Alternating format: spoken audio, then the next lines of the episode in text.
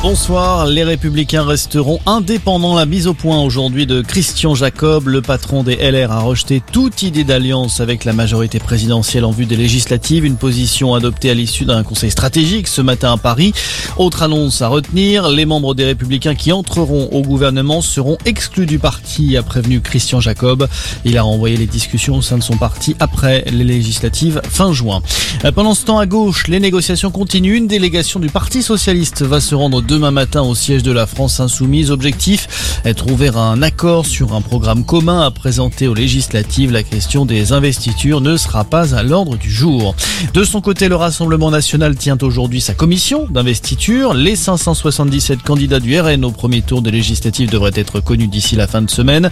A priori, aucun accord en vue pour faire liste commune avec le parti Reconquête d'Éric Zemmour malgré la main tendue par l'ancien journaliste.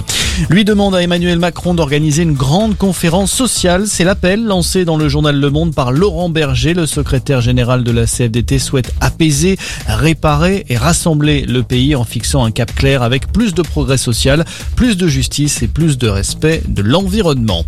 Dans le reste de l'actualité, garde à vue prolongée pour le policier auteur d'un tir mortel dimanche soir à Paris. Le conducteur d'une voiture et son passager ont été tués sur le pont Neuf alors que leur véhicule fonçait sur les forces de l'ordre.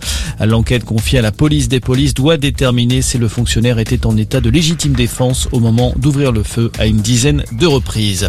Et puis en tennis, Novak Djokovic pourra bien défendre son titre à Wimbledon. La vaccination anti-Covid ne sera pas obligatoire pour participer au Grand Chelem britannique. Précision aujourd'hui de l'organisation. Le tournoi qui va également retrouver un fonctionnement classique, pas de bulles sanitaires et des gradins ouverts en totalité au public. Rendez-vous sur le gazon londonien du 27 juin au 10 juillet prochain.